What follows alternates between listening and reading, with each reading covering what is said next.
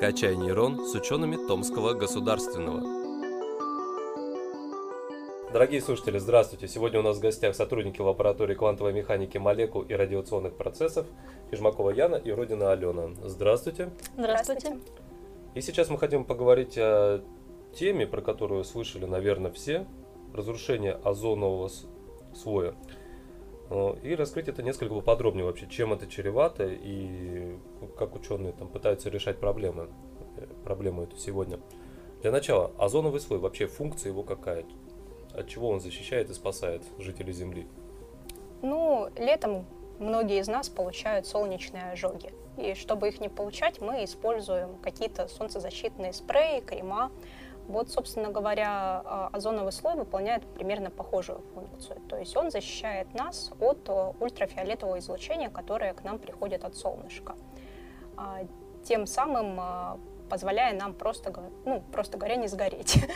Угу. Вот. Возникает озоновый слой за счет того, что под ультрафиолетовым излучением к молекуле кислорода добавляется а, атом кислорода, появляется соединение О3, которое мы называем озоном. Представим, что озонового слоя у нас на планете нет.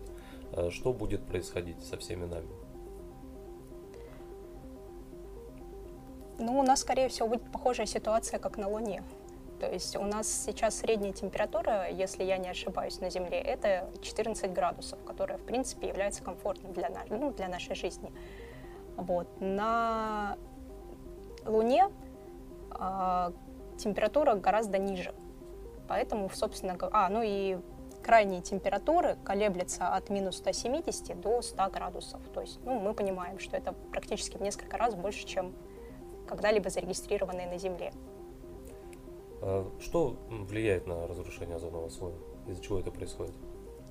Разрушение озонового слоя происходит из-за роста концентрации различных молекул, которые мы называем парниковыми газами. А данные парниковые газы они разрушают именно соединение молекулярного кислорода и атома кислорода. То есть он распадается на обычный кислород и молекулу, содержащую в себе атом кислорода. То есть из первоначального соединения О3 мы получаем О2 плюс какая-то молекула, присоединившая к себе кислород. Угу. А, эти газы, они естественным путем появляются в атмосфере? Или человек тоже оказывает влияние? Многие газы уже присутствуют в атмосфере, они являются естественными природными газами, а, однако человек также сильно влияет на появление таких газов и на увеличение, увеличение концентрации этих газов в атмосфере. Такие молекулы, как C4, M4, это антропогенные газы, их концентрация растет за счет производства человека, человеческого человечества.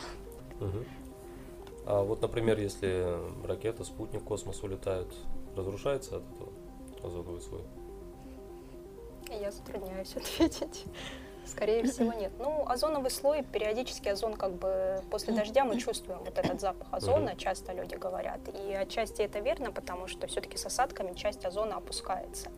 А на Земле уже э, при нашем земном давлении вблизи поверхности, озон распадается. А есть ли обратная тенденция? Вот если озоновый слой разрушается, может ли он восстанавливаться? Ну да, он восстанавливается естественным образом. Как бы э, при снижении концентрации парниковых газов и, в принципе, как вот сказала Яна, э, при воздействии солнечного света озон образуется. Тут, тут только ли естественным путем восстанавливается озоновый слой? Предпринимаются ли какие-то попытки искусственно повлиять на это?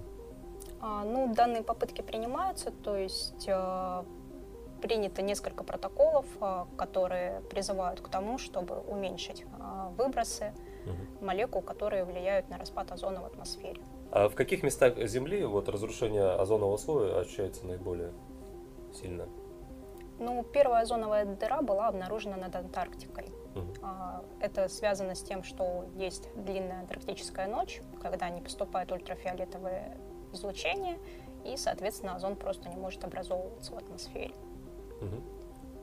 Это в прошлом столетии было? А, это было, даже больше скажу, во второй половине. А, то есть относительно столетия, да, потому что в первой половине как таковой информации еще не было. Яна, Алена, спасибо большое, что пришли, уделили нам время. Было очень приятно пообщаться и надеюсь, слушателям тоже. Всего доброго.